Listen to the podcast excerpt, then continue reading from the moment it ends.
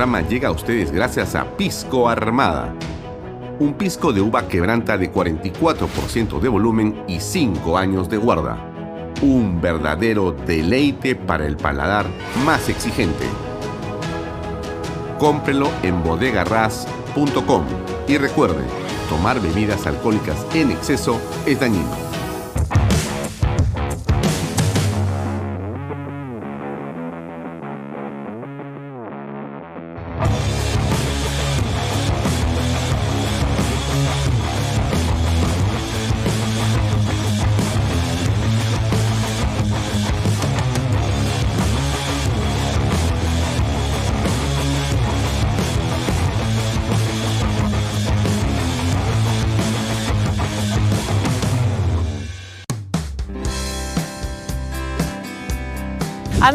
Tenemos una gran noticia y es que ahora GPR Inmobiliaria es un centro autorizado para la inscripción de techo propio.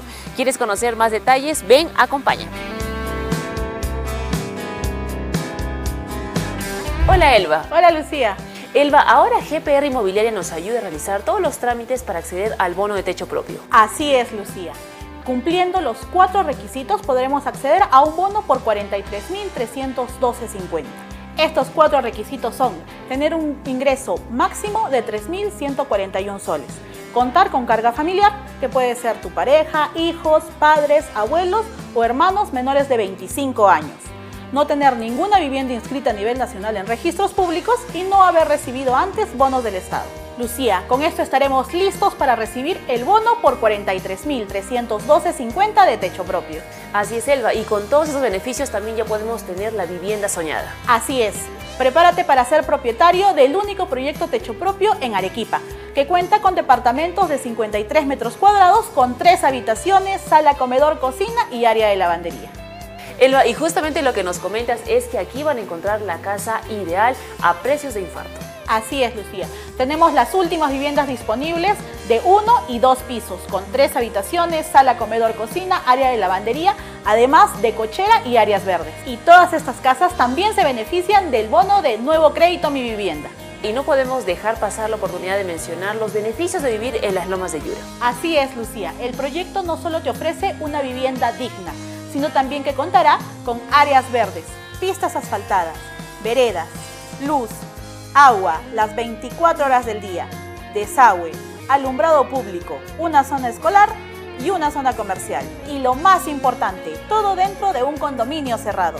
Y con el financiamiento del BBVA que pone a tu disposición ahorro vivienda, permite que con una simple declaración jurada puedas demostrar tus ingresos y así de fácil adquirir tu vivienda. Amigos, ya saben, no pueden dejar pasar esta gran oportunidad. Elba, para recibir mayor información, ¿cómo pueden hacer? Pueden agendar su cita o visitarnos en el kilómetro 17 en la carretera Arequipa-Yura o llamarnos a los teléfonos que aparecen en pantalla. Perfecto, entonces ya saben que así de fácil pueden ser propietarios en las lomas de Yura.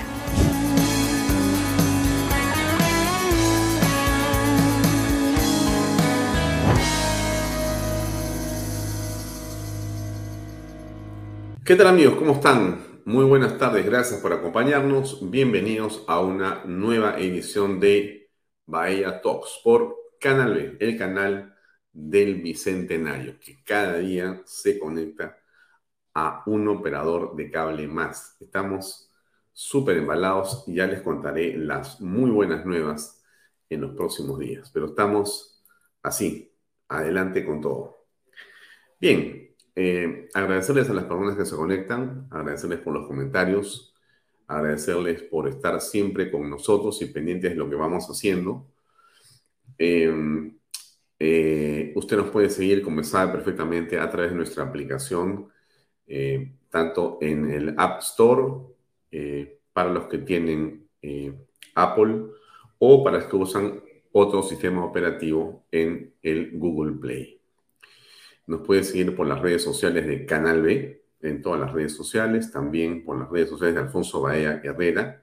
Como usted sabe, tenemos un convenio con el diario Expreso. Usted puede ver eh, estos contenidos a través de la página eh, y las redes sociales del diario Expreso, expreso.com.pe.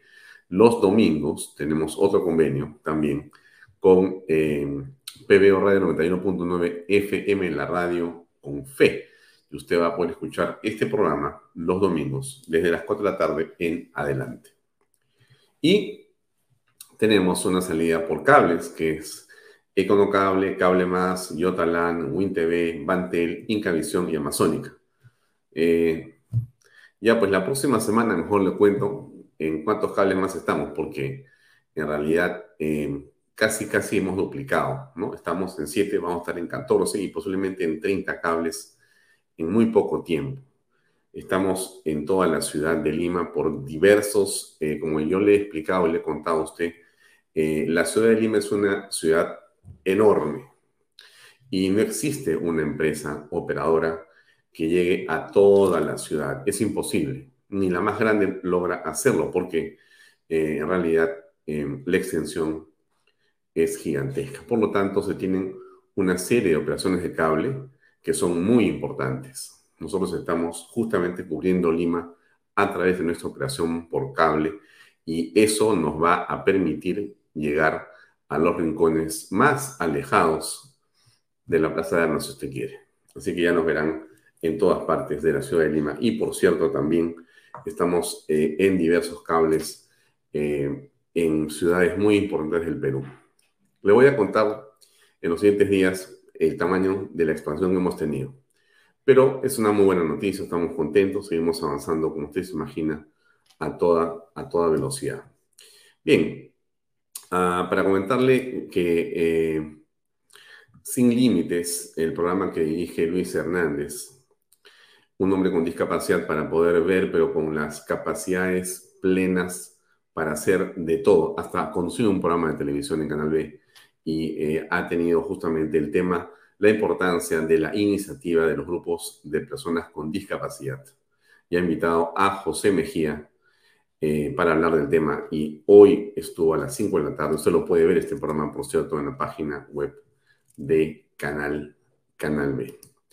Eh, la noticia del día con Fernando Sionis, tremendo programa. Vamos a verlo en un ratito porque está eh, con, digamos, bastante entusiasmo, énfasis y desatado Fernando Sionis. Vamos a escuchar en unos segundos más que quiero compartir con ustedes los minutos que ha tenido para en la noticia del día. Muy interesante su programa. Y hoy vamos a tener como invitado a eh, Ricardo Pinedo. ¿Quién es Ricardo Pinedo? Él es un hombre vinculado no solamente al partido aprista, sino eh, básicamente un hombre que ha trabajado de manera personal, intensa y muy cercana al expresidente Alan García durante muchos años. Y por cierto, conoce los detalles de los últimos días de Alan García Pérez. Hemos querido conversar con él eh, sobre todo por lo que ha, eh, digamos, dicho Jorge Barata, el eh, hombre fuerte de Odebrecht en el Perú, por la forma en que el fiscal ha venido llevando el caso, que hemos querido preguntarle qué piensa al respecto, ¿correcto? Entonces, nos ha parecido muy interesante eh, buscar eh, todos los detalles con respecto a lo que pasó. Y de eso se trata la comparación con él eh, hoy día en Vallatos. Le recomiendo no perdérsela porque va usted a conocer detalles que han sido para mí y serán sin duda sorprendentes. ¿Qué más le puedo contar? sí, que nos puede seguir en Twitter. Canal BP. Ahora, antes de continuar, ayer estuvo con nosotros el eh, cómico, el humorista, el artista, Carlos Álvarez, en una faceta un poco distinta. Usted siempre lo ha visto en las imitaciones que son eh, y estas caracterizaciones que son tan, eh, digamos, populares, ¿no? Carlos es un hombre que en realidad le voy a decir con mucha claridad, eh, creo que todos nos enorgullecemos, es lo que pienso yo, de que Carlos sea un peruano con ese talento. Debe ser uno de los hombres más talentosos que existen en el país en este arte de la imitación, de la caracterización y del humor político. Eh, y Carlos estuvo ayer conversando, pero no en esa faceta, que es lo más interesante para mí. En realidad yo... Eh, quería hace tiempo entrevistarlo, logré finalmente esta entrevista, tuvo la cortesía de venir a nuestros estudios y conversó con nosotros como usted vio ayer. hay varias cosas que dijo Carlos, usted puede ver la entrevista, dicho sea de paso, ya en, la página web de Canal B. Si usted entra a canalb.p, va a encontrar programas, hace clic, entra donde está Vaya Talks y ahí está la entrevista completa de Carlos para que le Dura casi una hora, pero muy, muy interesante. Em, la historia de Carlos, porque como usted sabe, le preguntamos por su historia y todo lo demás. Fue realmente fascinante. Tengo dos clips chiquititos para comentar. Este fue el primero que, quiero, que escogí para usted, si es que no la vio y si la vio para que la recuerde. Acaba un minuto y pico con Carlos. Ahí va. Que todos tienen derecho a, surgir, a emprender. Me da gusto como tú te has independizado, por ejemplo. Y me da gusto, yo también me independicé. Y mucha gente ha salido adelante así. Y yo creo que eso forma parte de una estructura política, social, económica que te permite crecer como, como peruano. Pero no que el Estado te diga tienes que hacer esto, cuánto tienes que ganar. Oye, yo, cuando un día lo escuché al señor Castillo como presidente, pero ¿qué tiene de malo? Dijo, de un pan repartir a todos igual. No, señor presidente, dije yo en las redes. Usted tiene que trabajar para que todos tengamos un pan. No migajas. Mm. Todos tenemos que tener un pan. Quizá uno tenga un pan más grande, otro más pequeño, pero todos tenemos que tener un pan. Porque tú no puedes desalentar el emprendedurismo de cada persona, de cada peruano. Si tú quieres surgir, te rompes los lomos, estudias, te quemas las pestañas y sales adelante, bien por ti. Exactamente, exactamente. Pero Carlos, eh, con su verbo, con eh, su empatía y con su capacidad para poder comunicar, perfila, en opinión de muchas personas, a un político, no solamente a un artista. O sea que eh, eventualmente algunas personas ven en Carlos Álvarez un futuro candidato. No sabemos si al Congreso de la República, a la presidencia de la República o a otro cargo. Esto no es una broma. Eh, tiene eh, un pensamiento definido respecto de ello se lo preguntamos y esto fue lo que nos dijo. Peruano, como ciudadano, yo estoy dispuesto a servir a mi país en cualquier trinchera. En cualquier trinchera, en lo más humilde, o lo que me toque, o lo que me diga el destino, o la voluntad de Dios. Yo soy creyente. No sé qué vendrá más adelante, no lo sé. Pero si tengo fe, quiero mi país, quiero que le vaya mucho mejor. Geopolíticamente está tan ubicado en el continente. Tiene que ser el mejor de la región invertir más en educación, en valores, en principios. Y este país puede ser grande, muy grande, pero tenemos que reunirnos, rodearnos de una nueva generación, de gente no solamente capaz, sino honesta, honrada. Como dije alguna vez, oiga, se habla de la presencia, ausencia del Estado. No, Alfonso. A veces es la presencia del Estado, corrupta, deshonesta, pésima, ladrona. Y ahí está el Estado, pero mal, pues. No es que haya ausencia, está el Estado ahí, pero pésimo. O sea, en uno no está y en otros está y mal. Entonces, yo creo en la libertad de empresa, creo en la economía de mercado. Claro, es que coincidimos plenamente con Carlos Álvarez. Es obvio lo que está ocurriendo en el país. No es que falte el Estado, que el Estado donde está no lo está haciendo bien. Escuchemos una reflexión de otro político, que es Fernando Siones, en la noticia del día. A ver, aquí va.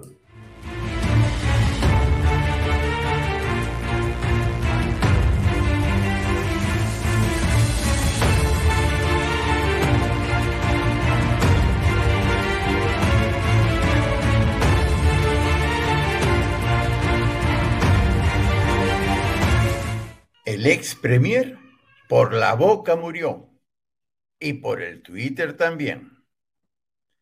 El refrán original es el pez por la boca muere. Lo del Twitter es un agregado mío. Sin embargo, la metáfora en ambos casos hace alusión al peligro de abrir la boca más de la cuenta.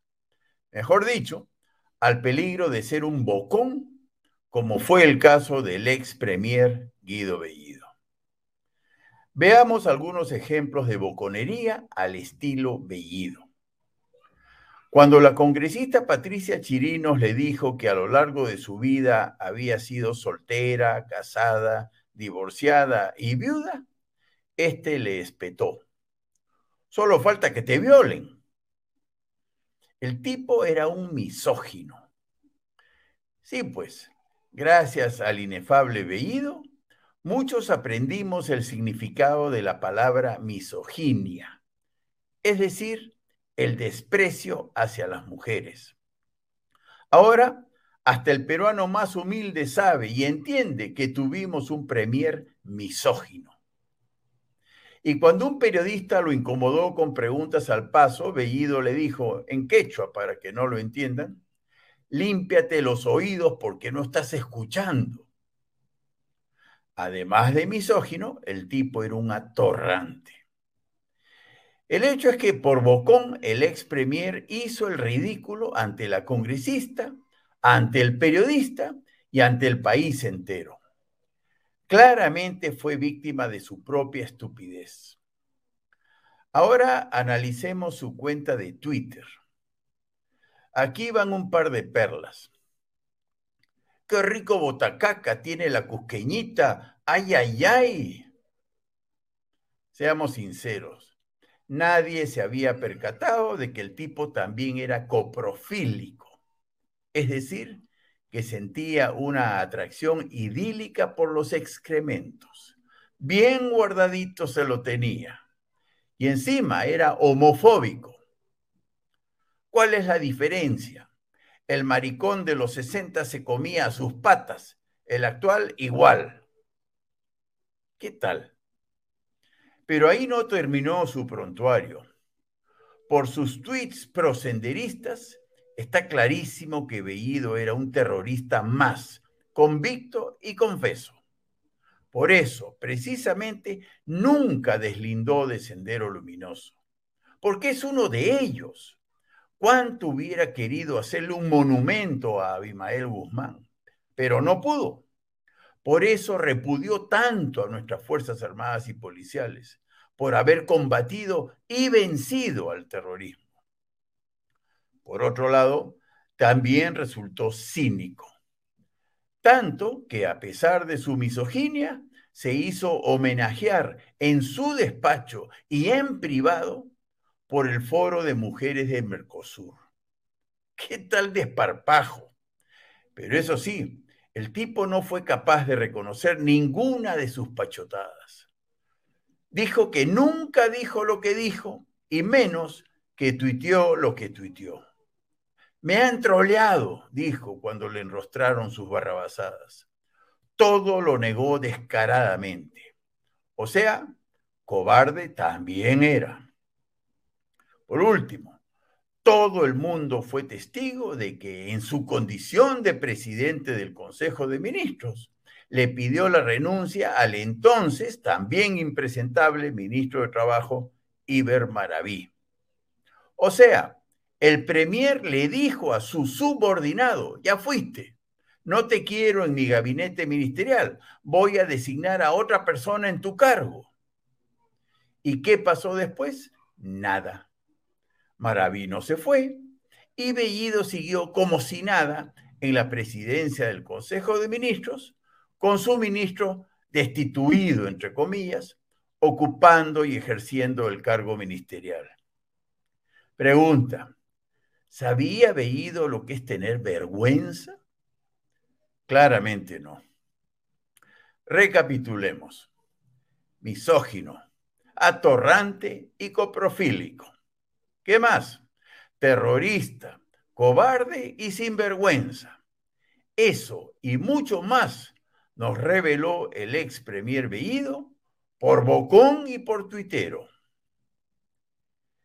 ¿Qué hacer ante autoridades políticas de esa calaña?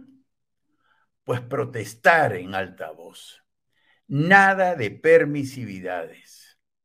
Nuestra indiferencia ante tanta corrupción e inmoralidad nos hace cómplices.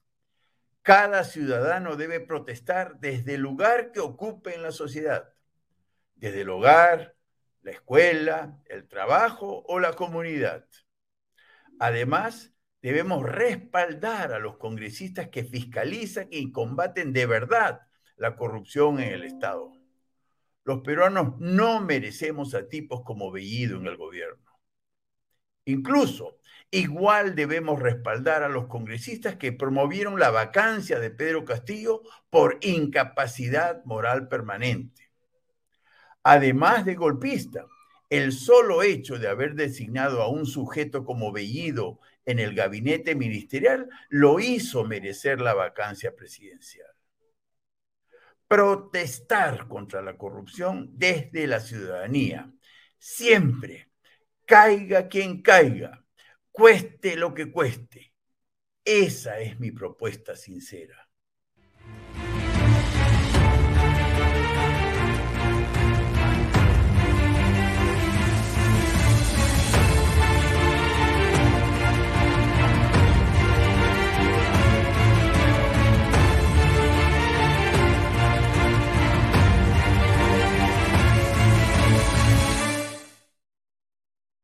Bien, amigo, continuamos con Bayern Talks. Ahora vamos con la entrevista con Ricardo Pinedo.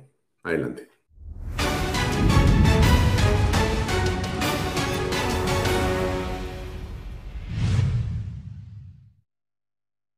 Bien, eh, Ricardo, gracias por acompañarnos en esta edición de Bahía Talks. Yo te había invitado para conversar en torno al expresidente Alan García Pérez. Eh, la pregunta por la que quisiera comenzar es básicamente una que nos permita tener un contexto ah, sobre tu relación con Alan García. Algunos la conocíamos, eh, pero quizá algunas personas que eh, están viendo por primera vez y, conocen el, al expresidente o recuerdan al expresidente García, quieren saber cuál era eh, la actividad, las actividades o la relación que tenías tú con el expresidente, por favor. Eh, Alfonso, en primer lugar, muchas gracias por la invitación y un saludo a todos los amigos que nos están viendo. Eh, brevemente, en primer lugar, yo era militante del APRA desde la época escolar. Era la coyuntura de la candidatura de Haya de la Torre a la Asamblea Constituyente. Empezó 1978 y contra el permiso de mis padres asistí una de mis primeras actividades políticas era la inauguración de un local en Villa El Salvador.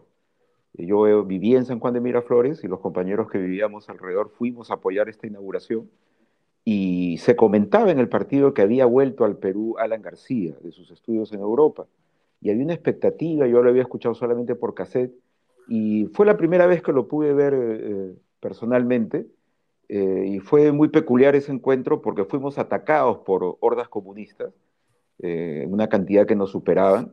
Y este, fue mi primer encuentro con Alan eh, con un palo escoba defendiendo el local partidario. Él cayó detenido, yo logré evadir.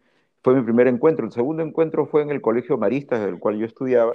Y como presidente del Consejo Estudiantil lo invité dentro de esa coyuntura de debate político que se abría en el Perú después de la dictadura de los militares. Y fue al colegio y dio su exposición. Y ya luego lo vi como personaje público, yo militante, el presidente del partido y posteriormente presidente de la República. Nunca nos llegamos a conocer, sino al final del gobierno, a través de Agustín Mantilla, que nos lleva a su domicilio, nos encarga hacer unas revistas, ya saliendo del, del gobierno, viene el golpe de Estado y se pierde nuevamente el contacto. ¿no? Eh, son nueve años que el partido estuvo proscrito y Alan García exiliado. Y es el año 95, cuando yo trabajaba con Mantilla en el Congreso, es que recibo un email, yo manejaba el email de Agustín Mantilla, y recibo un, email que decía, hola Agustín, soy Alan, y yo respondo diciendo no jueguen con el correo institucional, hay una, un cruce de, frases y advertencias mías que no tomen el nombre del presidente Alan García porque el correo era institucional, me piden un número de teléfono, me llaman y en efecto ahí comprobé que era Alan García. Él se reía, yo tenía un nudo en la garganta. Del 92 al 95 nadie sabía de Alan García en el Perú. Él estuvo en Colombia y luego cuando fue amenazado de muerte en Colombia fue aceptado como refugiado en París gracias a su amigo François Mitterrand. Y era él. Y desde ahí empezó una comunicación. Él había decidido, así es el, destino, hacer publicaciones, hacer actividades, reinsertarse en la vida política y encontró a, a Pinedo en el camino y fui su contacto. Desde ahí hasta el año 96, 97, que me invita a ir a París, ya a conocerlo personalmente. Desde ahí estuve con él hasta el 17 de abril del 2019, ¿no? Trabajé 25 años con él, Alfonso. Bien, ahora, Cuando hablas de trabajar con Alan García, ¿qué significaba esto? Eh, en política eh, es muy usado el término de secretario, no en cuanto a labores administrativas, sino en México también es muy usual, cuando viajé a México las reuniones de la COPAL, es muy usual un secretario político. Eh, no es un secretario como conocemos en el término de labores administrativas, sino que es un secretario que obviamente asiste al presidente o al, dirigente, pero que está enterado e informado de la coyuntura política, en este caso partidaria, eh, y había que hacer actividades que se regían por el esquema de la Secretaría General del partido, de la presidencia del partido, el liderazgo de Alan García era eh, totalmente indiscutible. Por ejemplo, cuando él vuelve el 2001, lo que me encarga hacer es una escuela de formación juvenil, entonces eh, reuníamos a cuatro jóvenes de cada región, cada comité financiaba su pasaje y su estadía y venían por un mes al local central de Alfonso Ugarte. El director de la escuela era Alan, que daba cuatro horas este, clase de historia del Perú eh, cada lunes. Estaba Víctor García Toma, que daba bases dictaba clases de la base constitucional este, el historiador Germán Peralta sobre historia del Perú y del APRA, y eso fue una experiencia muy hermosa. Hicimos 13 promociones, cuatro jóvenes por cada región, 13 promociones, y luego lo pudimos engarzar, gestionamos una beca en España para que los más destacados de los cursos viajen allá a conocer cómo se administraban los municipios y cómo era la administración municipal y la gestión pública. Edición de libros, organización de eventos, eh, eh, se me encargó el 2001, en la primera campaña, eh, la coordinación de jóvenes con Alan, que era el estamento juvenil. No era solamente que, además, que te encarguen cosas, sino, por ejemplo, el, el 2006, el presidente viajaba mucho al interior del país en la campaña. Yo le decía al presidente, yo me quedo porque si algo era enemigo Alan García era de andar con mucha corte. Detestaba eso, detestaba mucho. Entonces yo me quedo acá en Lima, pero sabe que él hago unos conciertos en la playa, con gente, eh, etcétera, participación juvenil, y eso fue mi encargo, hacer eh, actividad política en los estamentos juveniles. Entonces, eh, el término secretario es un, cargo de secretario político no tiene jerarquía en el partido, tiene asistencia directa con, Alan García, y bueno, y poco a poco uno pues va ganando la confianza. Son 25 años de buenas, malas, de cal y de arena, pero uno pues muestra, yo estaba muy contento porque uno era, llegamos a ser amigos, como él lo dice en su libro Metamemorias, era el líder de mi partido y no hay nada más satisfactorio en la vida, Alfonso, que trabajar en coherencia con sus ideas, con lo que cree y con lo que piensa. Eh, ¿Y cómo era Alan García? Porque tú lo has visto en el poder y fuera del poder. ¿Qué características tenía? ¿Qué significa para un hombre eh, que ha sido expresidente ser nuevamente presidente elegido democráticamente y después regresar a la arena, digamos, del común y corriente de las personas? He tenido la suerte, Alfonso, he tenido la suerte de eh, ser testigo. El 95 que yo viajo a conocerlo personalmente gracias a su invitación a París, viajaba conmigo Agustín Mantilla, que no lo había visto del año 90, del 92, perdón, del golpe, ¿no? Y él me describió al personaje que iba a conocer en París, ¿no? Pero cuando bajé eh, el avión y fuimos a su casa y comenzamos a tratar, estuvimos 15, 20 días en París, encontramos un Alan García muy distinto. Si algo sirvió la persecución montesinista a Alan, fue que terminó en, Francia siendo testigo eh, de una reivindicación de la socialdemocracia, si se quiere. Te acordarás que estaba en boga la tercera vía de, Blair, de Tony Blair. Eh, se estaba de vuelta del pensamiento que el Estado tenía que ser administrador y empresario. Eh, ya no era una este, herejía decir el Estado va a vender sus activos, y va a privatizar los servicios, teníamos el Estado y nadie reclamaba y todos lo, asumíamos así porque era el modelo económico en boga, no existía otro.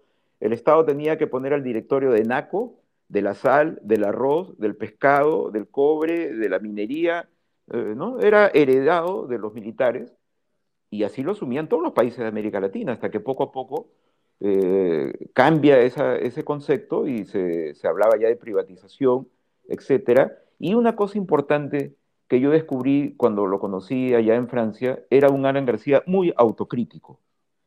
Y si algo, él se fijó en mí que era, si intentamos regresar, nuestro primer renglón, el uno, el punto uno, es reconocer que hay una autocrítica que hacer, presidente. Y él se reía, a, toma, a forma de broma, pero lo asumió. Hay una entrevista que da, la primera entrevista a una periodista del New York Times, y él reconoce, porque reconoce que hubo errores en el manejo económico los dos últimos años de gobierno. Es cierto que había subversión, es cierto que los empresarios preferían llevarse las divisas al extranjero, eh, pero era otro mundo. No era el mundo del Internet, no era el mundo de la globalización. Y yo lo encontré totalmente autocrítico, que fue algo que me alegró mucho. Eh, le, dije eh, a una pregunta de él, yo creo que a usted no lo van a dejar regresar en este régimen, de repente no va a poder regresar nunca al país, presidente, cuente conmigo en lo que usted crea conveniente en el Perú, pero sinceramente yo creo que al paso que vamos, te estoy hablando 95, 95, cuando no sabíamos muchas cosas de Montesinos todavía, yo creo que no lo van a dejar, pero como militante yo estoy en deuda con usted, usted representa al partido como errores y aciertos, errores y aciertos, pero este, acá me tiene, y después me enteré, él me dijo, me impactó mucho que un joven en esa época, ¿no? que me diga esas cosas en mi cara, me dijo en, Francia, y que me hace ver que de repente yo no, yo no volvería al Perú, pero que estaba dispuesto a ayudarme. Porque en ese momento, te hablo del 95, era casi ser un, insulto decir que uno era prista, ¿no es cierto?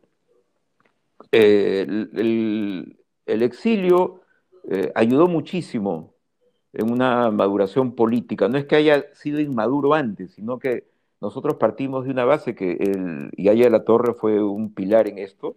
Eh, hay que ser totalmente reflexivo ante los cambios de la situación. Nosotros no nos quedamos congelados como nuestros amigos comunistas, que siguen creyendo en los textos de Marx, de Engels, a, a pie juntillas.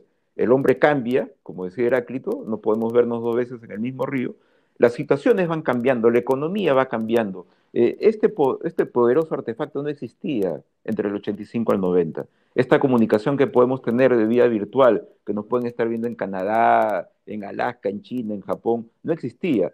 El primer gobierno de Alan García era el, gobierno del, Telex, ¿eh?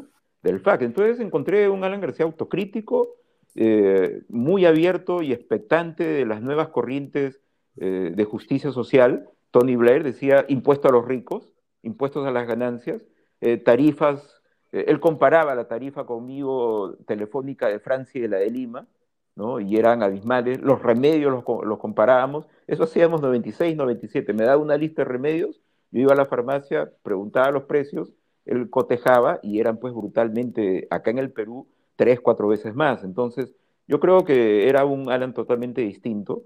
Y eh, me preguntas cómo, que, una de las cosas que más me impactaba era su disciplina en el trabajo, ¿no? La disciplina casi alemana que él se autoimponía, ¿no? Y una persistencia.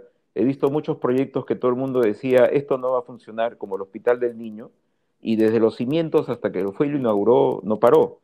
Y era totalmente obsesivo, para bien, para bien.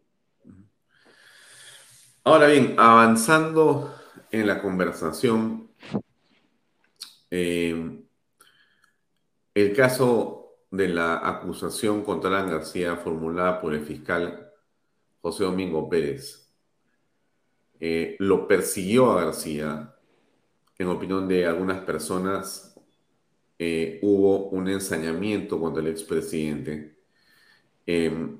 antes de analizar lo que han sido los últimos días, declaraciones de Jorge Barata y la actitud del propio eh, y la propia fiscalía, yo te preguntaba, ¿cuánto afectó a Alan García esta situación desde tu punto de vista? Tú has estado cerca de él hasta los últimos momentos, hasta los últimos eh, días u horas, eh, pero entonces conoces perfectamente el sentimiento del expresidente en relación a este tema.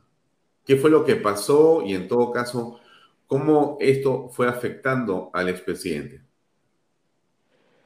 Eh, lo conversamos más de una vez. Yo sentí en él un, un hartazgo. Me dijo, esto ya me cansa, estar eh, sustentando nuevamente, porque la investigación, Alfonso, se fue retrayendo hacia el primer gobierno y se nos pedía eh, que justifiquemos la primera casa en Varela que él tuvo, nos, nos, pedían movimientos bancarios del año 86, 87, los bancos nos respondieron pues que ellos eliminan toda su información, eh, pero era una búsqueda en vano porque anteriormente no había sido hallado culpable, fui investigado sí, yo encontré una especie de hartazgo en él porque nunca se había llegado a tanto. Se habían enfrentado los juicios, obviamente cuando ponen 300 militares con silenciadores, las caras pintadas, se asaltan tu casa, eso ya no, no, es, que tienes que presentarte al, juicio, ¿no? Alan García, eh, el intento fue detenerlo por una orden escrita de Nicolás Hermosa, comandante general del ejército en ese momento. Así está, y se asaltó a la misma hora el Palacio de Justicia, la Fiscalía, el Tribunal Constitucional, etc. Entonces eso ya no era un, eh, eso ya no era un proceso judicial normal. Ya la Corte Suprema dos meses antes lo había exonerado de toda responsabilidad y casi por eso es el golpe. Esto pasa en febrero, eh, la Corte Suprema, me acuerdo, dicta su sentencia absolviéndolo y el golpe es en abril. ¿no? Entonces, este, nunca se había llegado en tanto, se había llegado pues a, hacer acusaciones, ¿te acuerdas de Olivera en el centro del hemiciclo explicando de que Alan García tenía una casa al costado de la casa de Julio Iglesias en Miami, a un sitio donde Alan García nunca había asistido. Después se descubrió que el investigador americano era un portero de un estado de béisbol y que denunció que Olivera no le terminaba de pagar y que él no era investigador, le habían contratado para que escriba unos papeles, ¿no? Ese nivel de investigación. Pero nunca habían llegado tanto a formalizar a través de la fiscalía, ¿no? Este, los procedimientos que se iban dando de menos a más, yo lo he vivido de cerca, Alan García asistió a todas las citaciones, ya cuando él radica en España eh, con su familia, es citado y él venía eh, cada 15 días, 20 días, no tuvimos ningún problema de irnos presentando, eh, se le cita una vez más, al mediodía se le impide alejarse del país sabiendo que su familia está en, en, Madrid y que había asistido puntualmente a las citaciones anteriores, dando cara y presentando nuestros descargos. Lo más curioso, Alfonso, en esto y que creo que a nuestros amigos puede ilustrar lo endeble de la investigación, entre comillas, Alan García, es que no era una sola, iba cambiando. Mira, yo eh, he hecho este recuerdo, si tú me permites, para nuestros amigos que nos están viendo, un solo ejemplo, nada más, y no, no los voy a cansar mucho. Los famosos AG, ¿te acuerdas en la, en la computadora o en el, la PAN de Marcelo Odebrecht? Los medios informaron, son 35 siglas AG que se presentan en la PAN celular, vamos a llamarle, de Marcelo Odeves, 35, ¿no? Entonces, este, te acordarás el despliegue publicitario, lo encontraron, están las siglas, es AG. Bueno, mira, acá te, te, muestro, no sé si podrá ver, dice Tocoma, AG versus GM. Tocoma es una central hidroeléctrica en Venezuela, en la cual Alan García no tenía absolutamente nada que ver, ¿no? absolutamente nada que ver, pero todos los periódicos hablaban de la G. Acá te muestro otro. Dice, el resaltador azul dice lo siguiente, Paulo Okamoto versus AG, ¿no? Paulo Francisco Okamoto era un amigo personal del presidente Lula, que luego tuvo problemas judiciales allá en Brasil, porque eh, además era presidente directorio del Partido de los Trabajadores en Sao Paulo. Entonces decía, Paulo Okamoto versus AG, ¿no? Y así podría seguir descifrando cada G. Gianetti, Gianetti versus AG. Rodolfo Gianetti es un empresario investigado en Brasil, amigo de Lula. Eh, Lula influyó para que gane unas obras en Guinea Ecuatorial, en África, ¿no? Y donó luego este señor Gianetti un millón de reales al Instituto Lula. ¿Qué tenía que ver Alan García? Sí, y así los 34 casos más eh, se le presentó a la fiscalía el descargo, dice Alan García versus CCC. CCC era un consorcio formado por Camargo Correa, con Ocreto y con Irsa Ramón en una hidroeléctrica en Colombia. Pero la campaña fue muy... y así informaban los periódicos. Cuando le preguntan a Marcelo Odebrecht, Odebrecht confirmó que iniciales, en plural AG, corresponden a Alan García. Alfonso, de 35 iniciales, una tenía que ver con Alan García, que era el anuncio que quería hacerle Marcelo Odres, que ya habían adquirido el 51% de las acciones en la empresa Kuntur, que era, a su vez era de la empresa Conduit americana. A dos meses que ya dejábamos el poder el 2011, que no habla de ningún ilícito. Entonces, recuerdo todo eso, recuerdo cuando en la primera, el primer interrogatorio, y tú me dirás que no estoy mintiendo, una gran expectativa porque era el primer interrogatorio a Marcelo Odebrecht en Curitiba. Y no se permite que la defensa de Alan García vaya, que es lo elemental en un debido proceso. Y el argumento de, Domingo Pérez fue, no, es que no voy a hacer preguntas de Alan García, voy a hacer preguntas de Keiko y de Humala. Inclusive se crea una, un problema en la fiscalía, porque recordaremos que el fiscal Peña Cabrera se opone. Él dice, si van a hacer preguntas de Alan García, tiene que ir la defensa de Alan García como lógicamente todos lo entendemos un debido proceso. No lo permitieron, no permitieron ir porque el argumento fue eso, solo preguntas sobre Keiko y Humala. Llegó el día de la audiencia y hora y veinte preguntaron sobre Alan García, sin presencia del abogado que podía este, eh, argumentar a favor nuestro. Recuerdo que fue sacado Peña Cabrera, recuerdo que fue sacado Hamilton Castro, fueron arrollados todos los que no coincidían, ¿no? Y centralizaron toda esta vasta investigación en dos fiscales, Vela y Domingo Pérez, como si no existiera más, ¿no? ¿Por qué razón crees tú que existía esta animadversión que no era la búsqueda de la justicia? O en todo caso, no era la investigación por una responsabilidad o posible responsabilidad penal del ex presidente, sino había una suerte de fijación y de persecución, eh, eh, operadores políticos, medios de comunicación contra un expresidente de la República. ¿Por qué? Porque creo que se replicó lo que a su vez sucedió en Brasil, Alfonso. En Brasil ahora se sabe, por ejemplo, eh, que se actuaron muchas pruebas falsas, inclusive con el contra el presidente Lula, ¿no es cierto? Este, el juez Moro, que luego saltó de los reflectores de la fiscalía a ser ministro de Bolsonaro, hoy se, bueno, hoy no, hace, hace unos años se descubrió comunicaciones secretas del juez Moro con los fiscales cuadrando las preguntas, por dónde debería ir la investigación. En resumen, lo que quiero decir es que el caso de Lavallato en Brasil se utilizó políticamente para hacer presidente a Bolsonaro y, bueno, ahora están siendo investigados fiscales y jueces sobre ese tipo de manipulación política. Y yo creo que en mucho eh, se logró replicar eso aquí, porque nadie tenía más información que Vela y Domingo Pérez, el acuerdo, famoso acuerdo que a todas luces ha sido desfavorable para el Perú y que hoy día todos los peruanos comprobamos que fue totalmente desfavorable. Ellos vendieron Chaglia, ellos, este, el gasoducto no, no está comprendido en el acuerdo de colaboración eficaz. El acuerdo de colaboración eficaz, su nombre dice yo voy a contar todo, iban contando eh, poco a poco a medida que salían las noticias periodísticas, ah sí, dimos en el Cusco, ah sí, dimos en el Callao, ah sí, PPK, como que se iban acordando te das cuenta que era totalmente interesado y manipulado, el secretismo con el que manejaban sus, sus investigaciones, o sea, no sus investigaciones, sino las noticias. Solamente había un diario y un instituto, el comercio y IDL, que tenían las noticias en tiempo real de los, de los interrogatorios que se estaban llevando a cabo en ese momento.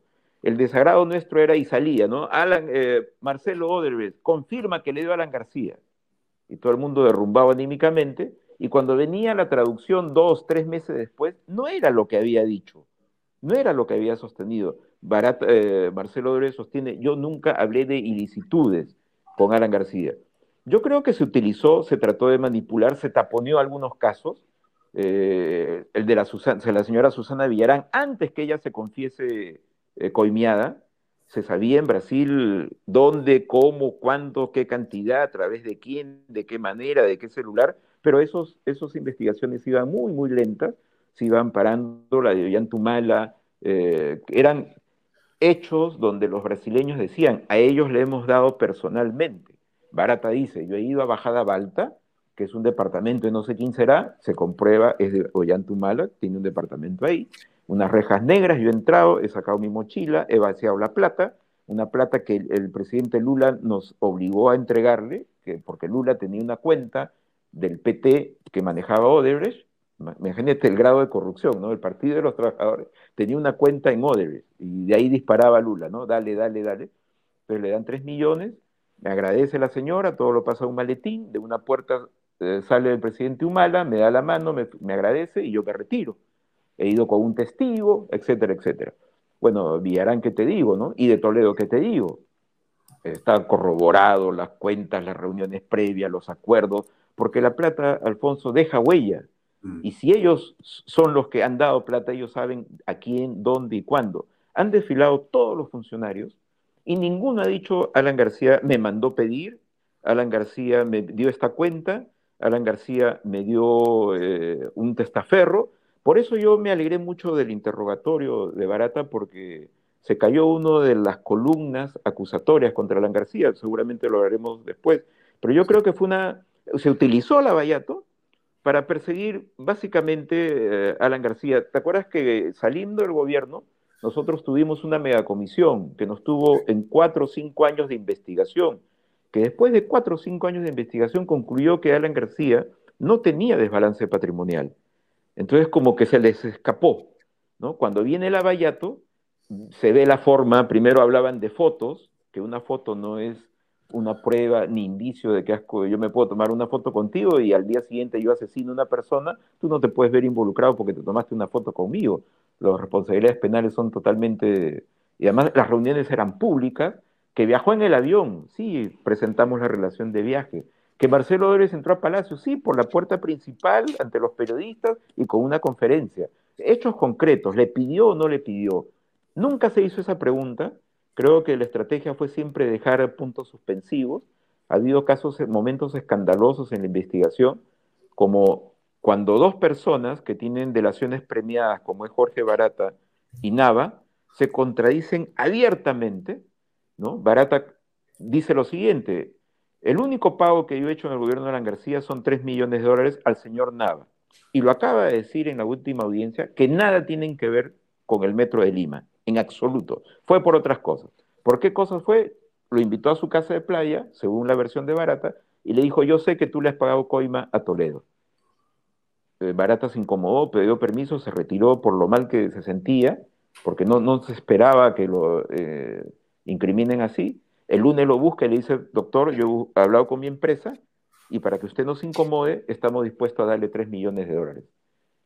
Un millón y medio le entrega en forma efectiva en armadas, pero como exigía velocidad, entonces le dicen, hay que abrir una cuenta en Andorra, Nava lo presentan a Atala, Atala abre la cuenta en Andorra y depositan ahí el otro millón y medio. Esto ocurrió, esta conversación que te digo en la casa de playa, el 2007 enero, cuando no teníamos el tren, el tren lo tenía Lucho Castañeda en el municipio, lo tuvo desde antes que lleguemos nosotros al poder, lo tuvo hasta el 2009. Yo me recuerdo, Alfonso, y el inicio de los, de los consejos de ministros, el presidente preguntaba, era su primera pregunta, ¿cómo va el tren? Y que sí, que se hizo la licitación, que nadie se presentó, que se cayó. Yo no sé en el fondo, la verdad, si Lucho Castañeda quería hacer o no tenía espalda financiera. El hecho concreto que de 2007 a 2009 no se avanzó un metro y 2009 ya nos íbamos. Entonces es que se inicia todo un trámite. La ignorancia de Domingo Pérez en gestión pública cree que en una noche se decidió ese cambio. Tú, para quitarle un proyecto a una institución, se tuvo conversaciones del Ministerio de Transporte con el municipio, papeles borradores, eh, modificaciones, hasta que se transfiera al ministerio para hacerlo obra pública, y ahí está el tren pese a quien le pese, sirviendo a 700 mil personas cada día, que criminalmente estuvo detenido desde el año 90 hasta el 2009, que eh, Alan obtuvo otra vez las riendas y se ejecutó, ¿no? Entonces, este, yo creo, y, por la otra parte, nada, dice, él nunca entró a mi casa. Bueno, uno de los dos colaboradores, Alfonso, está mintiendo, y cuando un colaborador miente, sea colaborador eficaz o sea acogido a la confesión sincera, ¿ok? Tienes delación premiada. Pero si tu información es falsa, ya hace tiempo uno de los dos ha debido perder su condición de colaborador. pero no sucedió y el fiscal mira otro lado, ¿no? Es una contradicción inmensa, ¿no? Y eso es grave en un colaborador o en, una persona que se sujeta a la, a delación premiada. Pero se pasó por agua caliente y ya estamos. ¿Nava actuó por su cuenta según lo que tú crees? Totalmente, porque vuelvo a repetir, esta, e, este hecho eh, que barata, que es la fuente del dinero, ¿no? Dice y lo ha sustentado, imagino que ha presentado las transferencias bancarias, etcétera. Esto fue en febrero, este chantaje fue en febrero, habría sido en febrero de 2007. Nosotros no teníamos el tren. Entonces, si esto, esta entrega de dinero de los 3 millones estaría ligado al tren, ¿tú crees que una empresa va a dar una coima por adelantado no sabiendo cuál va a ser el futuro del tren, o cuando el tren está en manos del municipio de Lima, hubiera esperado, ¿no es cierto?, que pase la obra, etcétera. Primer punto. Segundo punto, Alfonso. En el supuesto negado, vamos a ver, ya fue una coima adelantada, ya Barata lo tiene al presidente de la República, ya está, ya pactó 3 millones por el tren, ¿cierto? Por el tren. Ok. Dime tú, si ya lo tenía el presidente de la República fichado, seleccionado en el equipo para que él gane el tren, ¿por qué tendría que haberle pagado 8 millones a Cuba para ganar la licitación? No tiene sentido. Ese pago a Cuba está totalmente demostrado. Demoraron la investigación a Cuba porque lo querían forzar a que sea colaborador eficaz en contra de Alan. Hay tres intentos de, esa colaboración. Y se demuestra lo siguiente, porque llegan los papeles de Andorra ¿no? Entonces Cuba hace sacar una cuenta, la, eh, distribuye los 8 millones entre su pareja, creo que una es voleibolista, eh, su sobrino, y cuatro personas que trabajaban con Cuba, Luyo, Navarro. Hay una carta del señor Navarro, a quien no lo conozco, que dice, por favor, me están presionando, quieren que declare en contra de García, yo no lo conozco al señor, nunca me reuní, yo estoy dispuesto a contar mi verdad, pero no puedo mentir diciendo que me he reunido con él, Así se manejaban y se manejaron las cosas permanentemente. Entonces no hubo. Él decía, el fiscal Pérez, en la orden de captura que presenta ante el juez Balbuena, quiero que detengan a Alan García por tres razones básicamente. Pero la primera es porque se ha puesto de acuerdo, se ha coludido con el señor Barata para entregar el tren. Y hemos visto en la última audiencia, gracias a una pregunta de un abogado, que le hace la pregunta, Alfonso, que nosotros siempre hemos esperado, concreta, directa. Señor Barata, ¿el presidente Alan García le ofreció que usted, su empresa, iba a tener la línea del tren? Y la respuesta, que es la que más me gusta, porque no demora un segundo, dice, no. Con eso se, se desmorona su primer presupuesto. El segundo presupuesto que está en la orden de detención, solicitando la orden de detención al juez Balbuena, es que la conferencia que habíamos dado en la FISP en San Paulo. Las 37 conferencias que Alan García dio después de dejar el poder, las organizó quien te, habla. Tengo mi file de correos desde el hola, ¿cómo está, señor Pinedo? Queremos contar con la participación del doctor Alan García, hasta, señor, acá está mi número de cuenta, por favor me notifica cuando me abona, porque inmediatamente tengo que pagar a la SUNAC el impuesto correspondiente. Yo he presentado a la Fiscalía en el caso de, la FISP, todo mi, intercambio eh, de correo electrónico, tanto con Barata como con la gente de FISP que me pregunta si Alan García va a asistir a la conferencia de prensa, si desea una cena con el presidente de la FISP, si está dispuesto a hablar con algunos ministros, etcétera, cuestiones de agenda, hasta eh, Jorge te envío la cuenta, que queremos por favor que ya nos abones, porque ya había pasado un mes de la conferencia, y, Barata nos invita no como Odebrecht, Barata nos invita porque Odebrecht era vicepresidente de la Federación de Industrias de Sao Paulo. Es una especie de CONFIEC de la construcción, inmensa, millonarísima, ¿no? Entonces, eh, va Alan García, me acuerdo que había problemas de fecha porque era el cumpleaños, si no me equivoco, de Alan García, no, no, no cuadraban la fecha, eh, ellos tenían velocidad. El tema que le pidieron es, hable de la doble tributación. Las empresas brasileñas tenían en ese momento con Dilma Rousseff, la presidenta, un problema de doble tributación. Nosotros queremos que usted abarque como promotor de la inversión en toda América Latina que no es bueno tener doble tributación, las empresas perdemos, etc. Ese fue el tema. Y había velocidad, después firmamos el contrato. Me envían el, modelo de un contrato y dice, ¿no? Soy el estudio Espínola, representante de la FISP. A mí ya no me interesa más. Y nosotros vamos a pagar, somos la contraparte. Ya habíamos organizado eh, conferencias y muchas veces el de JP Morgan, por ejemplo, yo no discutía con el gerente general los pagos. Ellos nombran a una agencia de speaker o a, una agencia organizadora de eventos o estudios de abogados también. Basta que me decía, yo soy Espínola, mi estudio es representante de FISP y vamos a cancelar la conferencia que usted dio. No es mi trabajo averiguar. ¿Qué decía Domingo Pérez? Ellos han hecho esa conferencia y han recibido plata de la caja 2 sabiendo que era plata ilícita.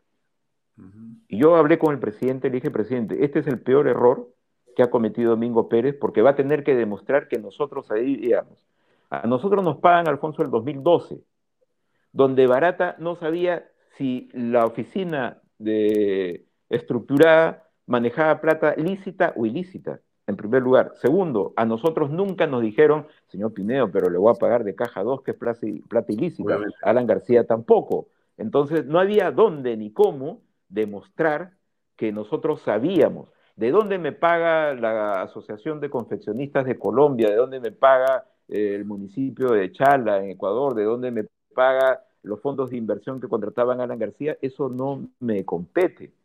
Tú vendes publicidad, yo te contrato, tú no me decís, Ricardo, quiero averiguar, certifícame de dónde es tu dinero. Nunca vendería. Esa es responsabilidad de cada uno. Y eh, quedó demostrado porque los funcionarios brasileños dijeron, no, ellos nunca supieron de dónde salía el dinero. Pero es el segundo punto por el cual ordenan la detención de Alan García. Mm. ¿Y tú recuerdas eh, cómo estuvo Alan García en los últimos días y horas antes de tomar la decisión del suicidio? Sí, eh, sí, obviamente, como te vuelvo a repetir, nunca había ocurrido en casos anteriores. Él entendía, si alguien sabía de política en el Perú era Alan García y sabía la maldad que existía, los enconos, el odio, lo conocía perfectamente. Pero nunca había, se había llegado personalizar eso en una fiscalía. Había un señor ahí, medio orate, ¿no? Que igual de la fiscalía, casi como el caso de Moro, de ser secretario general de la fiscalía, saltó al parlamento, ¿no? y, se convirtió en un perseguidor, hizo su carrera pública persiguiendo a Alan García durante décadas. Ahora que ya falleció Alan García, pues este, el señor se quedó sin chamba y ya no lo vemos más. No hay una propuesta de desarrollo, nada. Su trabajo, su chamba era perseguir a Alan García. Y e, en esta, en esta coyuntura, esto se había personificado en el fiscal, ¿no? El tercer punto para impedir la detención, mira los extremos que llegaban, en ese tiempo ellos se creían pues muy poderosos todos el tercer argumento, y está en la orden de detención, es que el señor tiene antecedentes. Tú tienes antecedentes cuando has sido condenado. El señor tiene antecedentes, ha sido investigado de lavados de activos entre el 85, el 90, lo ponía como un agravante, cuando en derecho tú no puedes utilizar un proceso investigatorio como un agravante, es, es eso, un proceso investigatorio y como repito, en marzo del 92, en febrero del 92, la Corte Suprema archivó los casos pero pone como tercer punto. Y él nunca había visto que esto se oficializaba. Hay que reconocerlo, Alfonso, fue una maquinaria, una alianza, una concertación entre IDL, entre el fiscal que proporcionaba la información que ellos manipulaban y manejaban y dosificaban, ¿no? que se sepa esto, no lo otro, eh, y cierta cantidad de medios que repetían inmediatamente y tenían de manera exclusiva lo que debía ser un tema totalmente reservado y secreto, ¿no? En cuanto a investigación, pero lo que ellos decidían se iba conociendo, o lo que iban manipulando en cuanto a información. ¿Cuántos titulares hubieron que se indicaban a Alan García? Pero luego no se contrastaba con lo que venía de, traducido de, Curitiba, pero eso ya venía tres meses después, ¿no? Y sí, eh, hubo un momento en que yo veo que ya no había camino legal, por eso fue la propuesta del asilo, de buscar asilo en diciembre. Este, yo estuve muy cerca de todo ese acontecimiento, eh, ayudé a gestionar el, asilo en la embajada que había en ese momento, ¿no? Y, se nos reconocía. Yo recuerdo mucho cuando voy a la, embajada con Mauricio Mulder eh, de Uruguay, este, el embajador nos dice, no me deben explicar mucho. Yo sé por qué lo persiguen Alan García, es el líder más inteligente que hay en el Perú. Frases textuales que nunca me olvidaré. Y nunca me olvidaré también cuando yo llego minutos de haber colgado el teléfono de Alan García con Tabaré Vázquez, ¿no? Eh, me dijo, he hablado con el presidente, me pidió que no le agradezca telefónicamente, quiero que me agradezcas aquí, cuando llegues aquí, inclusive le hace una broma, Alfonso. He preguntado y me dicen que tu apetito es muy voraz, así que he mandado ya a rellenar todas las alacenas de Palacio para poderte recibir. ¿ah? El, canciller Naín le dice, presidente, usted sea bienvenido al Uruguay. Lo único que le pedimos es que tenga paciencia, porque Uruguay es un país chiquito, pero nos demoramos los trámites como si fuera Canadá o Estados Unidos. Ténganos paciencia. ¿Tú qué entiendes por eso, no? Entonces, este, se desarrolló una gran campaña, se desarrolló una gran campaña, ¿te acuerdas que varios ciudadanos viajaron allá eh, desesperadamente para que eh, no se otorgue el asilo? El, en ese, el año siguiente, Uruguay entraba en proceso elecciones. electoral, elecciones, el Frente Amplio, que es un conglomerado de 12 movimientos, 13, fue el candidato el que dijo, esto va a tumbar abajo mi candidatura, pero ¿cómo es la, la vida? Este, perdió las elecciones y lamentablemente el presidente Tabaré Vázquez este, falleció de un cáncer, ¿no? Y se envió una, no tengo el documento aquí, te lo puedo proporcionar después, te acordarás que el canciller Landa envía una carpeta a Uruguay del gobierno peruano dando las razones para que no le den el asilo. El punto dos, ¿sabes cuál es? El Congreso de la República ha encontrado desbalance patrimonial en Alan García. Y tú y yo sabemos, Alfonso, ese famoso video de Sergio Tejada dando su informe final al Pleno, donde él dice, hemos hecho las investigaciones y no encontramos ningún desbalance patrimonial en Alan García. De verdad. así, Se, así se movieron las cosas. Mm. Así se movieron eh, las cosas. Eh, hubo un rumor de que Alan García estuvo armado con una pistola en la embajada de Uruguay. Sí, es cierto, y no tengo ningún problema en contarte ese pasaje. Eh, eh, yo voy a la embajada con Mauricio, el embajador nos dice, si Alan García se siente perseguido, este, tráiganlo, que la embajada va a abrir las puertas. Es más, nos dice, yo ya lo consulté con mi canciller y el canciller ya le consultó al presidente y la indicación que yo tengo es que lo reciba. Fuimos a la casa del presidente, regresamos a la embajada, conversó y esto, lo que te estoy contando, el embajador le volvió a reiterar al presidente de la García. Tengo la indicación del canciller. El canciller, me acuerdo, fíjate tú, y el presidente de Uruguay estaban camino a las reuniones APEC. En ese momento estaban en Bruselas, estaban camino. Había la reunión famosa APEC que siempre anualmente hay. Y me han dicho que lo reciba. Acá en la embajada, el embajada abre las puertas. Y estuvimos conversando todo. Pero fuimos a, a recoger a, a Alan, le, le, advertimos que Uruguay estaba dispuesto a, a recibirlo, eh, hizo su maleta, la comisión política hizo llegar la aprobación a la medida ¿no? de, de, que busque exilio, y nos, nos, fuimos a la embajada con Mauricio, quien te habla, y el presidente. En ese momento él ya era vigilado, pero fácilmente, te digo, pudimos burlar esa, esa, esa vigilancia, eh, y llegamos a la embajada, conversamos y al momento de despedirnos el presidente se baja a coger su maleta y el embajador nota que tenía un revólver, no era una pistola, un revólver. Y le dice, presidente, ¿usted tiene un arma ahí? Sí, le dice, es para cuidarme. No, no, no, yo lo voy a cuidar aquí, por favor, dele al secretario el arma y me entrega. Pero, te acordarás, primero se va alargando el tiempo en la embajada, ya venían fiestas navideñas, qué sé yo, y no se resolvía. Eh, la, anticampaña era fuertísima ¿no? Como te digo, varios ciudadanos peruanos viajaron allá. Eh, el documento que presenta, en ese tiempo nosotros no sabíamos que se había presentado como prueba. En el camino nos habían abierto dos procesos, uno por Piura y otro por el puerto de Paita, también en Piura, ah, y el Callao. No teníamos conocimiento, ahí nos enteramos que también estábamos denunciados por eso. Y bien chistoso el argumento. No hay prueba de Alan García que haya favorecido a la empresa, pero como es el presidente, ha podido influenciar bien gracioso, de colección. Yo creo y me estoy animando, Alfonso, a hacer un libro para un poco recordar a los peruanos de qué manera se investigó a Adán García.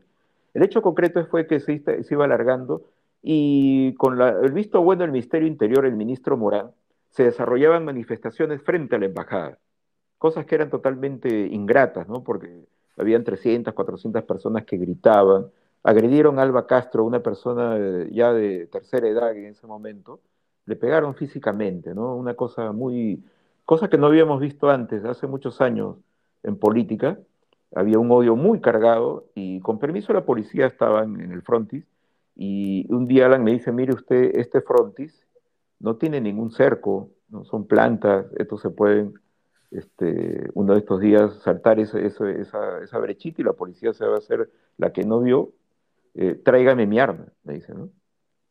Entonces yo primero evado, ah, ya, mañana la traigo, así, demoré como una semana, ¿no? Hasta que me dijo, ¿me trae mi arma o usted no vuelve? Entonces él era así. Yo llevé el arma, Y, sí, se le, se entregué porque me dijo, esto cualquier momento pueden tomar, había llamamientos a tomar la embajada, inclusive hay un vocero, una, una edición impresa, digital, del señor César Leva, que ponía fecha y hora de asaltar la embajada. Yo tengo la carátula ahí de la publicación. Asaltemos la embajada, capturemos a García, entreguémoslo. Entonces yo encontré eh, fundamento en el pedido de él, que tenía que defenderse. Y sí, le llevé nuevamente el arma, el revólver. Esa arma, ese revólver, es el que usa García para suicidarse. Sí, eh, cuatro meses después, ¿no? Mm. Sí, es el mismo revólver. Cuando García se entera que no va a aceptarse lo que él pedía en la embajada de, al gobierno uruguayo, no va a haber, no va a haber asilo, eh, ¿ustedes no temieron que él pudiera tomar una decisión en la embajada? Como usando el arma y suicidarse. Yo creo que sí, y no voy a ignorar el tema, ni lo voy a esquivar, hay un acontecimiento que sucede en la embajada. Este, yo llego, él me llama a las 6 de la mañana y me dice, compañero, este, me han eh, comunicado oficialmente que la embajada me niegue el asilo, así que hay que salir. Yo vivo muy cerca de la embajada, le dije, presidente, en este momento estoy, yo me estaba listando, yo estoy yendo a la embajada, espéreme ahí. ¿no? Entonces yo llegué, este, ingresé mi carro, porque esas facilidades nos dio el embajador, a la cochera, y llego a la sala, estaba el señor embajador con su esposa, lamentándose de la medida, le dije que no tenían nada de qué disculparse, que era una acción de gobierno y que respetábamos y que yo solamente pedía 10 minutos para poder retirar al presidente, ¿no? Dentro de nosotros sí una serie de dudas nos van a detener afuera, ¿no? Y, si algo me permites, Alfonso, algo que no he dicho, y, si algún honor me cabe, es estar en Alan García en más de una ocasión no solamente en Palacio, yo no llegué en los momentos buenos políticamente hablando, ¿no? Eh, recuerdo esos momentos con mucha angustia, no sabíamos qué iba a suceder a la salida, era mi amigo, era el líder de mi partido y, yo estaba este, en ese momento en ese escenario, en conversando, mientras yo pensaba qué hacemos, voy a llamar al abogado, ¿cómo es esto? ¿Hay orden de detención? Si nos niegan, este, escuchamos una detonación yo subí inmediatamente porque conocía la, habitación, estaba cerrada con llave, eh, tuve que forzar la, puerta, eh, abrí de una patada y encontré al presidente Alan García con una herida en la mano izquierda, si no me equivoco, en la mano izquierda, no, recuerdo bien en qué mano, pero es una herida de bala. Y entonces este, ya solamente le dije, presidente, atiné a coger unas toallas del baño, le hice un torniquete y nos vamos nos vamos, le dije, presidente, tengo el carro en la cochera, nos vamos. Y nos retiramos, ¿no? Eh, me, acuerdo que algo me decía el embajador en el camino, yo dije que el arma, pero ya eh, yo estaba en otro tema porque tenía a una persona herida de bala, no sé de qué magnitud, y subimos al carro y, partimos. Comencé a llamar a los abogados, la prensa que está al frente no escuchó la detonación y tampoco se dio cuenta que yo, porque era un carro de lunas polarizadas, que yo salía con, el presidente y nos fuimos por las calles de San Isidro llamando al abogado, oye, ¿hay orden de detención? No, no hay, porque está en una etapa donde no, no cabe la orden de detención. Pues no sabíamos qué hacer. Y ya toda la prensa se dirigió a la casa de él, no sabíamos qué hacer realmente y nos fuimos a mi casa. Yo lo llevé a mi casa, eh, y en ese tiempo vivía en, Naranjos, en San Isidro, Y le pedí, vamos a calmarnos, ¿no? vamos a, pensar bien cómo es esto legalmente, qué riesgos hay, etc. Y estando en mi casa es que me llama el ministro Morán, a quien yo no conocía, ni tenía su teléfono, ni tenía yo por qué llamarlo. Él mintió estrepitosamente, groseramente, diciendo que yo lo había llamado para decirle que Alan García tenía miedo y que por favor me ponga escolta. Si contábamos con escolta, nosotros teníamos ocho o diez personas que estaban en la casa, policías de seguridad del Estado. ¿Para qué quería más escolta? Y yo no voy a llamar al ministro de Interior del régimen de Vizcarra a decirle, Alan García tiene miedo, dame escolta. Ya teníamos escolta. Un mentiroso el, el ministro de esa época. Un mentiroso, porque no, él pidió hablar conmigo, este, eh, me lo hace saber el general Hidalgo, eh, me da un número, me dice, no le escribas, no lo llames directamente, es por WhatsApp. Entonces yo lo llamo, ministro Bonilla, soy Ricardo Pinedo, usted quería hablar conmigo. Sí, ¿dónde estás? ¿Dónde estás? ¿Dónde estás? Le dije, estoy dando vueltas por San Isidro. No, tu ubicación específica, no, no le puedo decir en este momento, estoy conduciendo, ¿de qué se trata? No, es que quiero cuidarlo. Bueno, está bien cuidado, estamos con escolta, no se preocupe. Estoy mandando un piquete a la casa para que lo cuide. Ah, ya, muchas gracias. Eso fue todo. ¿no? Eso fue todo. Y bueno, ya de ahí nos fuimos a la casa y ya llegó el doctor a hacer las curaciones respectivas. Y eso fue lo que pasó. Nunca le pregunté si tuvo una intención adicional de hacer algo eh, en la embajada, no lo supe. Lo que sí sabía que él no era muy experto en el manejo, la manipulación de armamento. Puede haber sido algo fortuito que se disparó porque nadie después se intenta suicidar dándose un disparo en la mano, ¿no? En la cabeza como lo hizo en abril. Pero pasó ese hecho, ¿no? que no tengo, no, no quisiera callarlo porque dirían, ah, mira, se quedó callado y no lo contó, esto ya se ha sabido, y, pasó, pero no hubo un intento de, quitarse la vida porque pues hubiera apuntado hacia otro lugar, ¿no? cosa que sí hizo el 17 de abril en, en la casa, que donde también casi a la misma hora eh, me llama y me dice, ha llegado un fiscal. Yo le digo, presidente, con mucho, mucha tranquilidad, porque puede ser solamente un allanamiento. ¿no? Puede ser solamente un allanamiento, ah, van, requisan la computadora, los celulares y se van. Ya me dice, voy a preguntar, cuelga, ahí es que baja él en la escalera, le pregunta mil veces al, al, fiscal, que en ese momento era una gelatina de, de, nervios, y no le quiere responder. Le dice, ¿usted ha venido a qué? ¿A detenerme? ¿A, a hacer un allanamiento? ¿A qué ha venido? Y él dice, no, baje porque tiene que firmar unos documentos. No, pero ¿a qué? ¿Qué documentos? ¿Es mi detención? No, baje, baje, le dice, pero nunca le dice usted está detenido, que es el procedimiento normal. Acá tengo una orden del juez, señor, usted pasa a ser detenido y la policía en ese momento te empieza a acercar, porque ya pasas a ser responsabilidad de la policía. Pero acá tú te ves, das cuenta que parlamentan, los policías no atan ni desatan, el fiscal no dice a qué ha ido y este, él al final ya ingresa a su habitación y, resuelve como resolvió pero nunca, se, nunca él supo si era un allanamiento, una detención, no, no lo explicaron, no lo dijeron. La escolta nuestra también le pregunta a los de la DIVIA, ¿qué es detención? Mutis, ¿no? Mutis, esperando que él tome la resolución.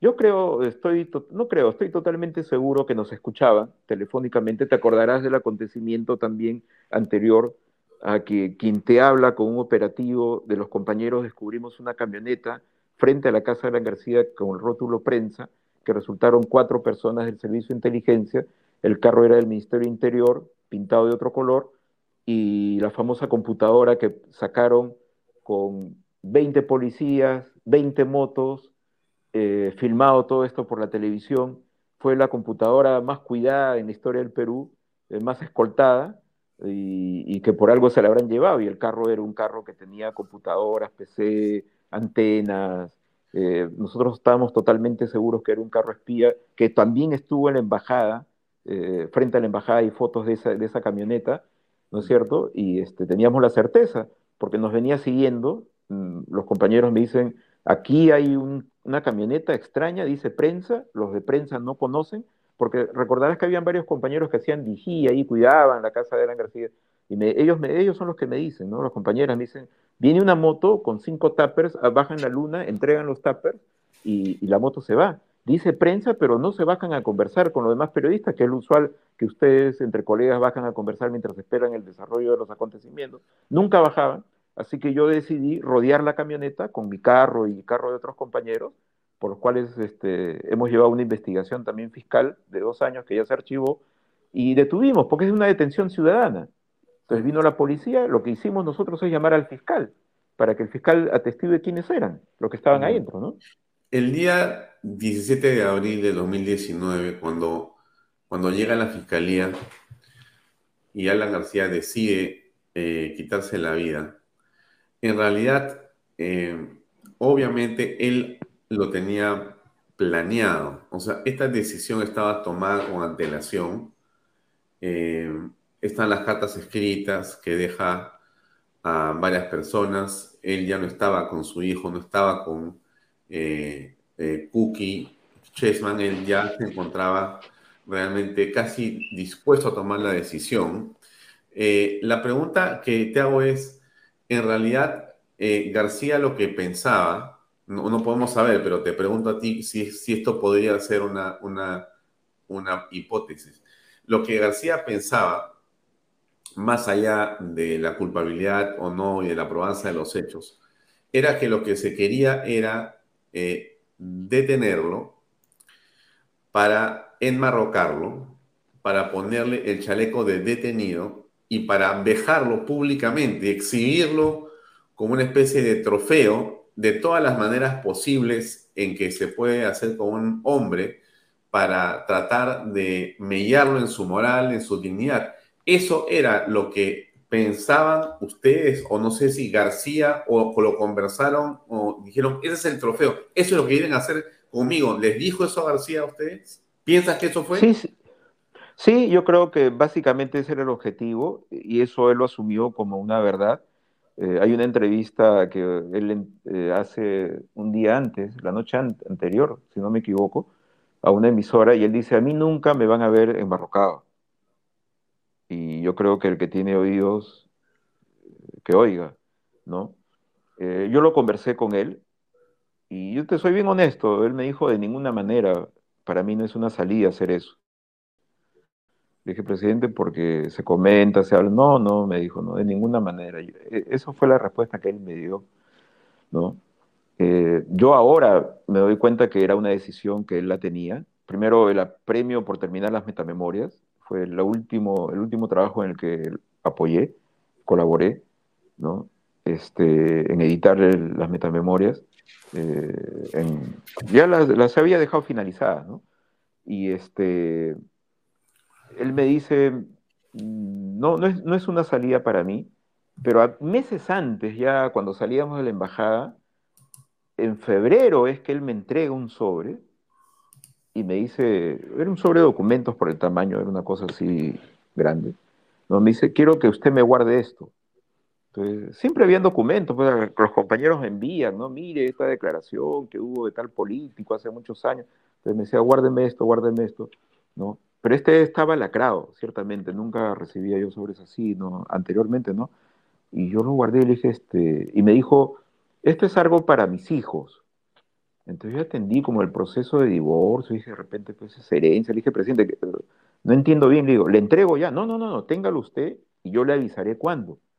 Eso fue enero o febrero. Y nunca más me habló del sobre. Yo ya tenía un lugar destinado Mira, miren la situación que andábamos. Yo tenía tres, cuatro puntos en Lima donde guardaba cosas, porque los allanamientos fueron una especialidad de Domingo Pérez. Y no era porque los documentos eran eh, delito, sino para preservar nuestra documentación. Inmediatamente todo lo tuve que, distribuir en distintos lugares y esto lo alojé en un sitio, ¿no? Y no me acordé más, él no me habló más. Sucedió lo del 17, eh, lo velamos la primera vez. Al día siguiente, que yo me voy a mi casa porque ya necesitaba descansar algo, o sea, el 17, estuve el 17 en la noche en el partido, lo velamos toda la noche y a las 9, 10 de la mañana yo me retiro a cambiarme y a descansar algo para volver nuevamente. Estando en mi casa me acuerdo del sobre y llamo inmediatamente a Alan Raúl, llamo a Josefina, a todos los hijos, a Carla, y le digo, oye, tengo un sobre para usted, me estoy dirigiendo, a recuperarlo y se los llevo. En Alfonso Ugarte nos encontramos. ¿Qué es? Me decían, no lo sé, está lacrado. Y me lo dio hace mucho tiempo, pero casi, casi se me olvida. Entonces fui, recuperé el documento, lo llevé lacrado y se los entregué a los hermanos que estaban presentes en ese momento. ¿no? Y ya ellos leyeron, eh, dentro del sobre había otro sobre para mí, lacrado también, entonces Alan Raúl se acercó, me dijo, mira, es una carta de despedida y de explicación de su acto, y este, hemos decidido que lo lea Luciana. Yo después, y lo andando todo esto, eso me lo entregó en enero febrero, pues concluyo obviamente que él ya lo, había decidido, ¿no es cierto? Y me imagino que lo habría comentado con cierta gente. A mí lo que él me dijo, no, para mí no es una salida, este, pero lo habría comentado telefónicamente, ellos lo habrían sabido a través de la escucha. Entonces dijeron solamente hay que presentarnos, eh, no decir ni sí ni no, eh, y que él, dejar que él tome la decisión, porque en una detención, Alfonso, con orden judicial, ya ingresado al domicilio, el detenido ya es responsabilidad de la policía.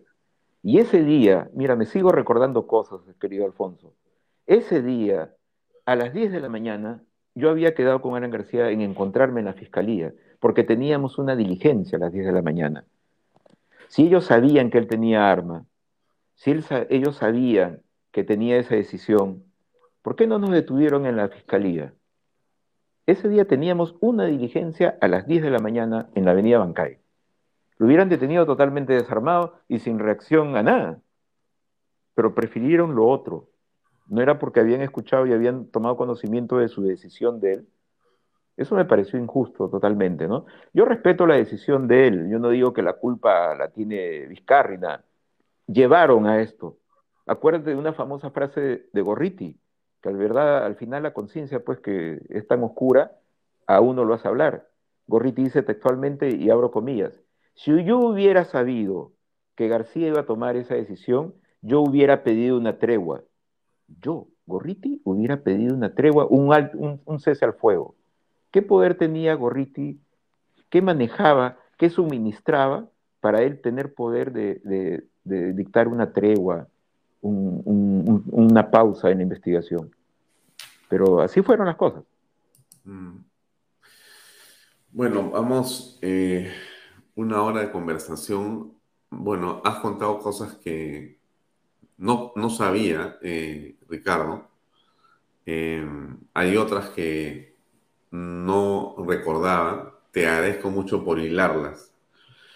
Y para terminar, simplemente preguntarte, eh, ¿qué pasa con el juicio ahora? O sea, declaró Jorge Barata eh, no existe aparentemente, según la palabra de Barata, ninguna indicación de favorecimiento de Alan García o de él con García con respecto de la línea eh, del metro de Lima, que es lo que está en investigación y para lo cual se cita Barata en ese interrogatorio. Eh, bueno, ¿qué comentario final tienes? Yo creo que la obsesión sigue, continúa, el juicio que hemos visto últimamente, la audiencia del señor Barata, es sobre el proceso de lavado de activos a Jorge Cuba, donde, como repito, está todo clarísimo, la distribución y las cuentas que él abrió en Andorra con, con para darle a todos sus empleados y a su pareja y a su sobrino, distribuirlos. Están, tú sumas y da 8 millones, que es lo que pagó Odebrecht por la coima para ganar la licitación, según Odebrecht y según este, Cuba, ¿no es cierto? Eh, eh, pero tú ves que en ese juicio de lavado de activos al señor Jorge Cuba, ¿cuál es la pregunta que se hace? Señor Barata, ¿cuál era su grado de amistad con Alan García? Eso se llama obsesión, eso se llama fijación, pero no hay mal que dure 100 años, Alfonso. La etapa fiscal puede ser una, obra de teatro donde él es el actor principal y las luces lo, lo, iluminan y las cámaras y los periodistas lo asedian y la gente lo aplaude y algunos canales lo nombran personaje del año. Pero al iniciarse las etapas judiciales, ya tiene que sustentar ante un señor que se llama juez la congruencia y la solidez de lo que él ha venido diciendo. y, gracias a Dios estas audiencias son públicas. Yo creo que la obsesión continúa. Yo personalmente voy a hablar con la familia para ver si alguna forma legal tenemos para que este señor, si fallecido Alan García, se cierra el proceso investigatorio por fallecimiento, pero si él va a seguir investigando, dejando puntos suspensivos, si el trato era amigo, menos amigo. Acá la pregunta es concreta, ¿le dio plata a Alan García o no? Ningún directivo, ninguno, desde Marcelo Odebrecht hasta el más humilde directivo, ninguno ha testiguado el señor Alan García me dio, me pidió, me presentó. Y con eso nosotros nos quedamos.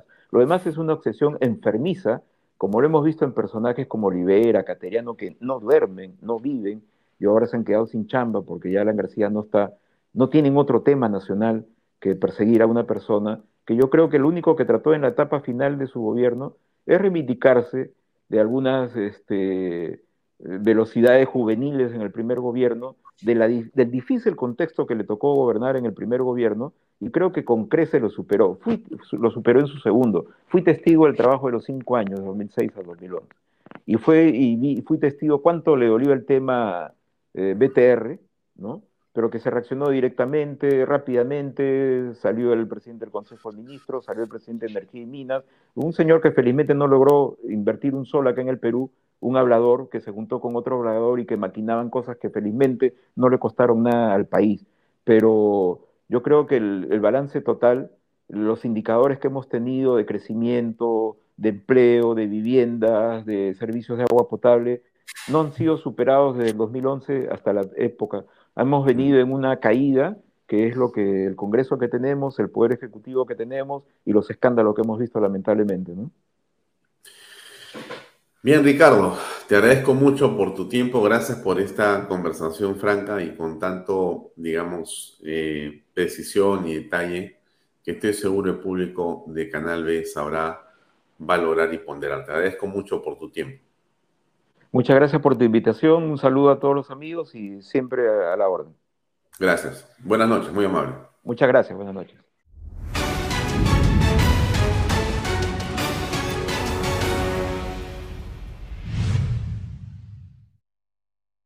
Bien, llegamos así al final de Vaya Talks. Gracias por acompañarnos. Mañana nos vemos seis y media en punto. Gracias y muy buenas noches. Permiso. Este programa llega a ustedes gracias a Pisco Armada. Un pisco de uva quebranta de 44% de volumen y 5 años de guarda. Un verdadero deleite para el paladar más exigente. Cómprelo en bodegarras.com y recuerde, tomar bebidas alcohólicas en exceso es dañino.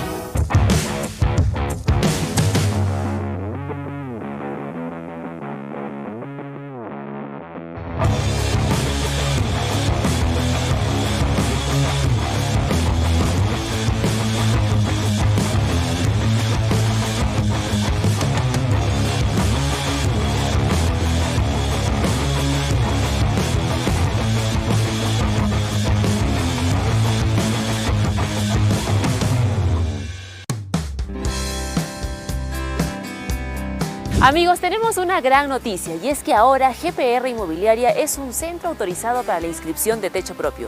¿Quieres conocer más detalles? Ven, acompáñame. Hola Elba. Hola Lucía.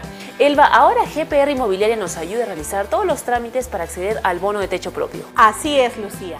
Cumpliendo los cuatro requisitos podremos acceder a un bono por 43.312.50. Estos cuatro requisitos son tener un ingreso máximo de 3.141 soles, contar con carga familiar, que puede ser tu pareja, hijos, padres, abuelos o hermanos menores de 25 años, no tener ninguna vivienda inscrita a nivel nacional en registros públicos y no haber recibido antes bonos del Estado. Lucía, con esto estaremos listos para recibir el bono por 43.312.50 de techo propio.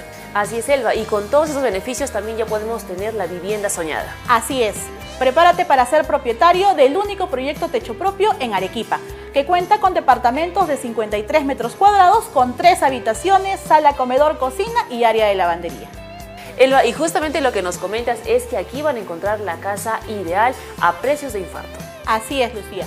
Tenemos las últimas viviendas disponibles de uno y dos pisos, con tres habitaciones, sala, comedor, cocina, área de lavandería, además de cochera y áreas verdes. Y todas estas casas también se benefician del bono de nuevo crédito Mi Vivienda.